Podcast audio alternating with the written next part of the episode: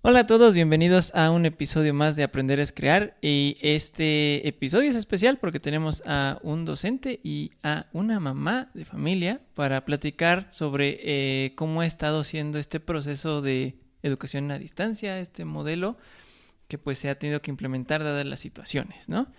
Entonces estamos con Edgar y con Gabriela.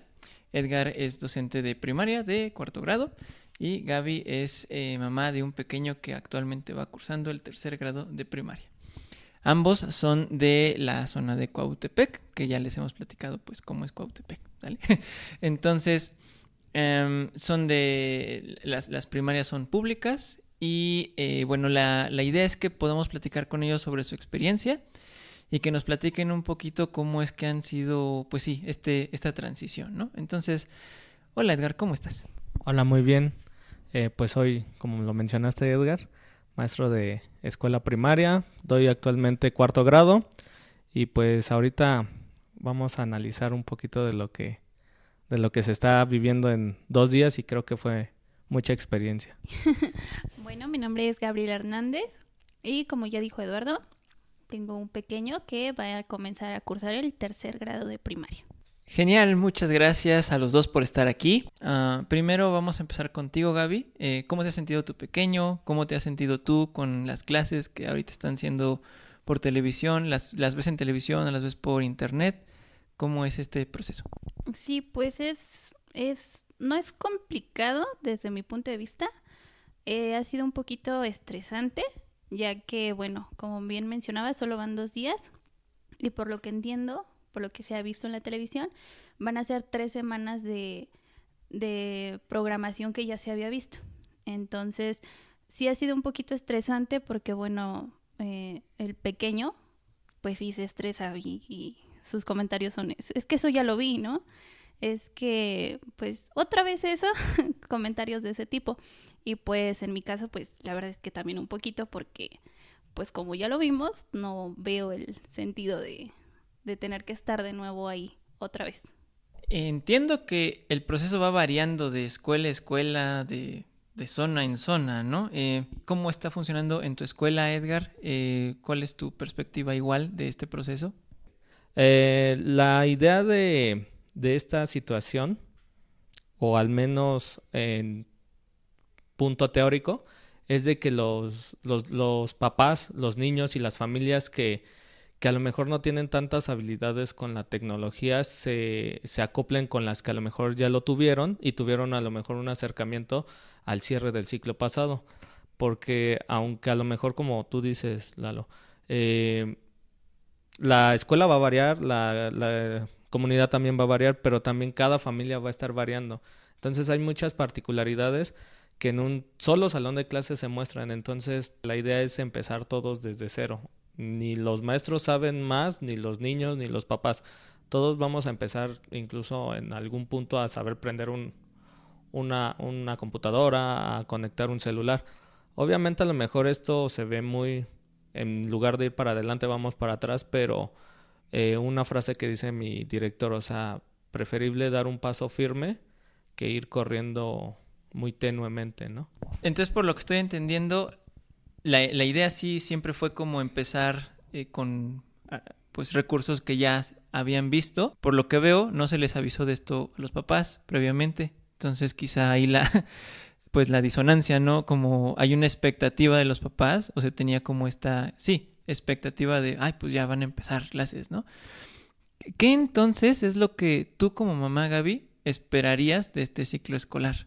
Oye, es una pregunta complicada. ¿Qué esperaría?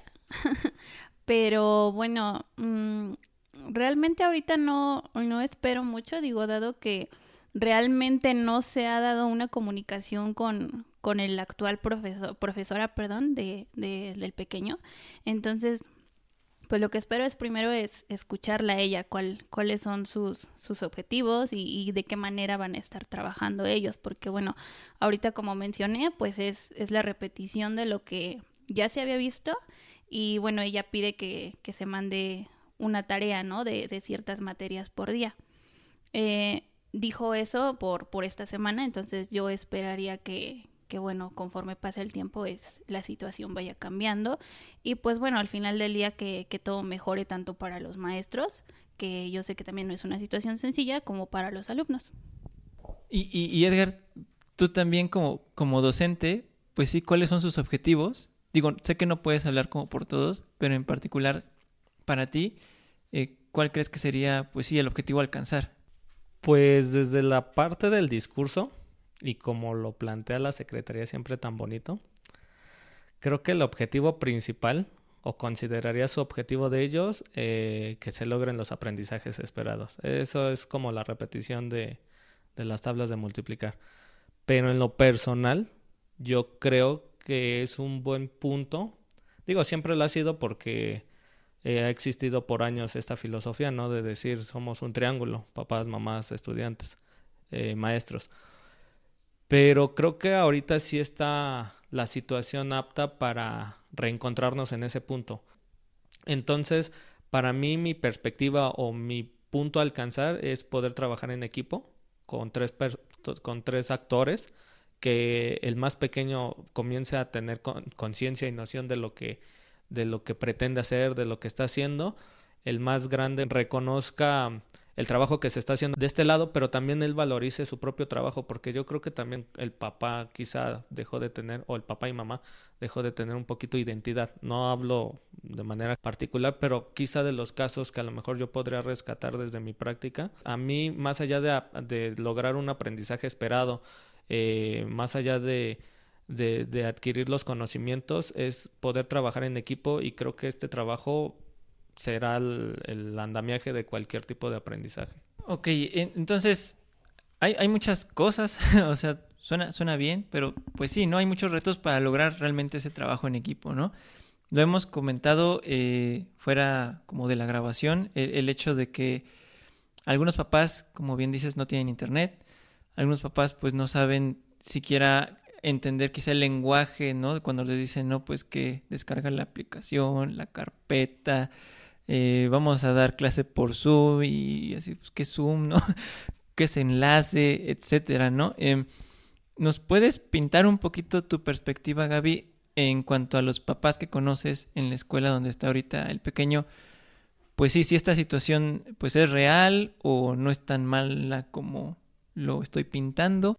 Sí, pues mira, en, en el grupo en el que en el que mi pequeño está, pues digamos que es un 50-50 hay como la mitad de los papás que, que pues se familiarizan con, con todas estas, este, con todos estos términos, ¿no? De el correo, el Google, el, el asunto, el Zoom, pero hay otro 50% que sí, pues desconoce todo esto y es, es ahí donde, donde hay más como más fricción de los papás porque es que como el maestro me pide que entregue yo esto si no tengo esto o desconozco esto, ¿no?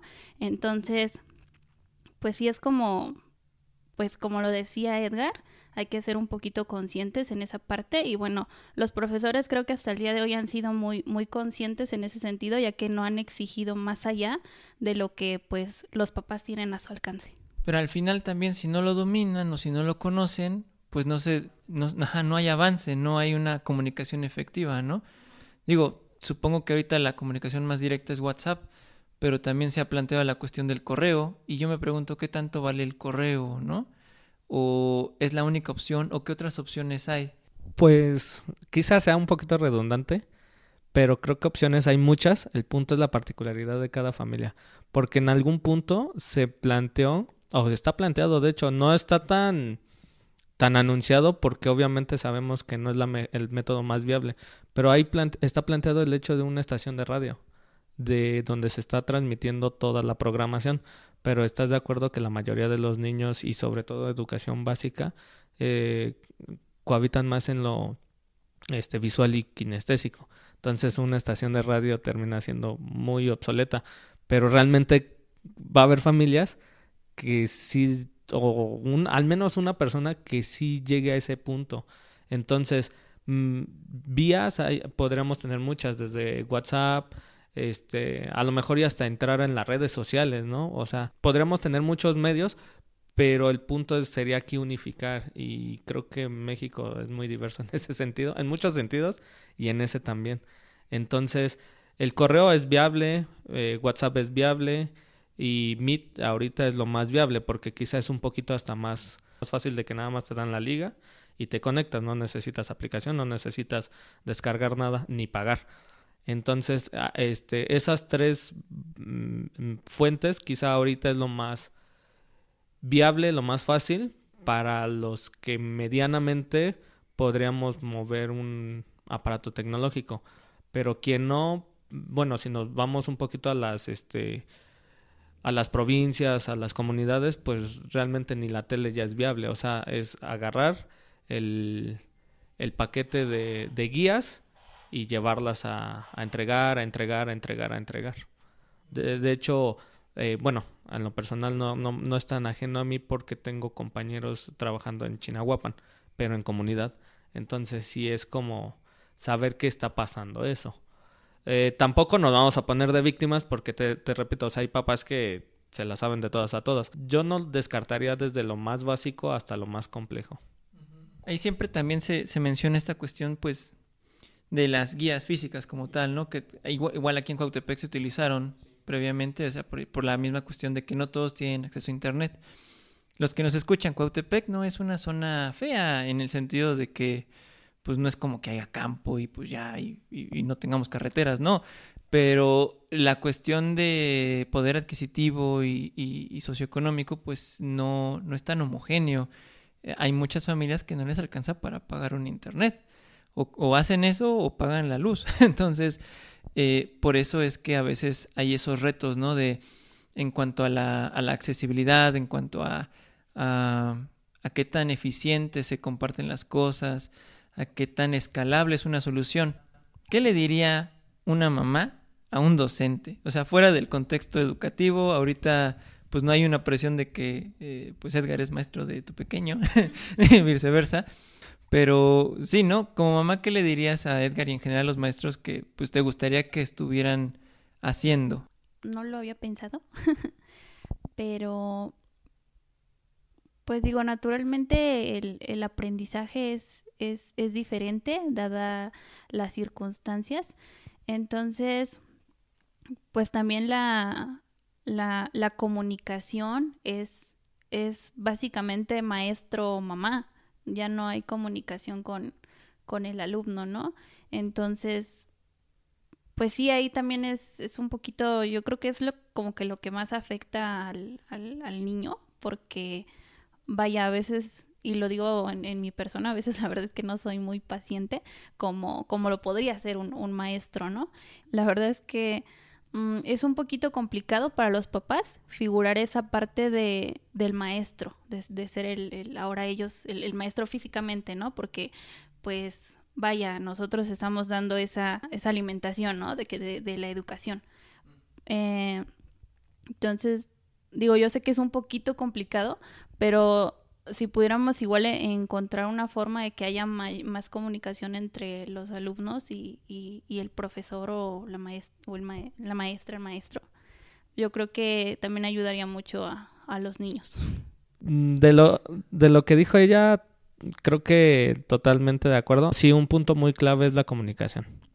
Y siempre lo había sido, pero quizá a veces no lo teníamos tan fácil, o sea, el vernos diario a la entrada, a la salida, que lo hacíamos con otras intenciones, ¿no? A lo mejor el, el ofender o el contar o el reclamar o el preguntar, pero nunca con esa intención de maestro, enséñeme a lo mejor a, a este, hacer esto con él.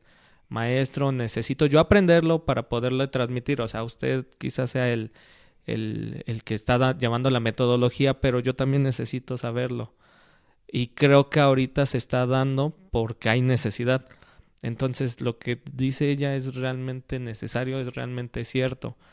Eh, también se va a necesitar mucho la empatía de los dos lados, porque te repito, hay niños que se va su mamá, están con el papá, llega a la una, dos de la tarde, llega la mamá, se va el papá, entonces están intercambiando. Hay veces que se van los dos todo el día, entonces este pues uno como docente tampoco puede tener esa exigencia o darse hasta ese tipo también de lujos de desaparecer. Creo que los dos deben de trabajar muy puntualmente Obviamente va a ser un trabajo quizá de 24 horas de los dos lados, pero pues a final de cuentas para eso nos rentamos en un trabajo y pues los papás pues para eso fueron papás, ¿no? O sea, las dos partes deben de ser de 24 horas. Es muy difícil ser un maestro de, de 4 horas en el que abordes desde un inicio hasta una evaluación, ¿no? Eso ya se sabía, que se reconozca que muchos maestros no teníamos las habilidades, no tenemos el conocimiento, pues necesitamos estarnos actualizando. Entonces yo también como que esa parte diría a los docentes, dejar de ser tan idealistas para llevar a un campo más real y reconocer las situaciones que hay en México y sobre todo valorar qué es más importante, si el reconocimiento del maestro, porque quizá ahora se vaya a dar demasiado el reconocimiento, o realmente el niño. Porque sí, se dio un aplauso a los maestros que trabajaron al inicio de la pandemia, pero en algún momento tú y yo lo platicamos, cómo lo hicieron, ¿no? A través de una pantalla siendo tradicionalistas todavía, o, dando clases con mucha tecnología, pero dejando las mismas planas de siempre. Entonces, pues, de, de, qué está sirviendo ahora ese reconocimiento excesivo del docente si no lo está llevando a un plano más real y en el que el aprendizaje sea significativo para la vida? No nada más significativo para el discurso del aprendizaje, sino significativo para la vida. Y que realmente los niños eh, sepan que están trascendiendo históricamente. O sea, creo que todavía llegamos a ese punto de que estamos a seis meses de pandemia, eh, iniciando un ciclo escolar, eh, teniendo a lo mejor la dichosa nueva normalidad. Y, no hemos todavía ni siquiera sentado que estamos trascendiendo históricamente y estamos en el cúmulo de la historia y pues no estamos haciendo la diferencia como tal, ¿no? No todos, no, no en general, pero sí se podrían hacer muchas cuestiones de a partir de aquí.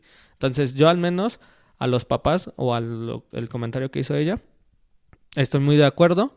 Yo sé que también hay muchas particularidades con los papás y en cuanto a los docentes, eh, asentarse a una realidad, dejar de ser tan idealistas porque me ha tocado ver muchos eh, docentes muy felices del inicio de clases, comprándose sus pizarrones, arreglando sus cuartos, eh, haciendo un estudio en, casa, pero ¿y luego? Bueno, sí, los entiendo a los dos. Yo sé que como mamá, pues sí, ¿no? Dices, pues lo que yo quiero es que mi hijo aprenda, ¿no? Y pues como sea, le voy a, le voy a intentar, ¿no? Eh, como docente, pues también dices, pues como sea, tengo que dar clase y pues lo tengo que intentar, ¿no? Eh, voy a rescatar unos puntos, nada más como para cerrar. sí estoy de acuerdo en que esto es una época histórica y yo creo que sí fue tan brusco el cambio que pues todos estamos así como de, pues no sabemos qué hacer porque pues nunca nos había pasado esto.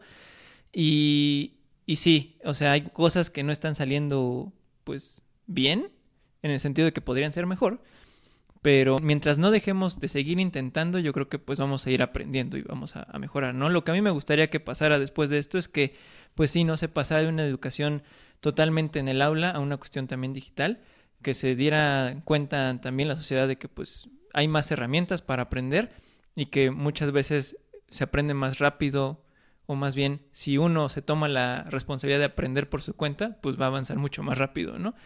Y no vamos a estar tan limitados a la escuela y ya, ¿no? Ahora sí va a ser un verdadero triángulo, ¿no? Padres, estudiantes y maestros. La escuela es una herramienta, pero no es el todo. Es lo que yo, yo, yo, bueno, yo esperaría que, que, se tomara el tiempo para reflexionar. Y pues nada, eh, Gaby, eh, una sola cosa que te gustaría que se cambiara o que se implementara en esta cuestión de la educación a distancia?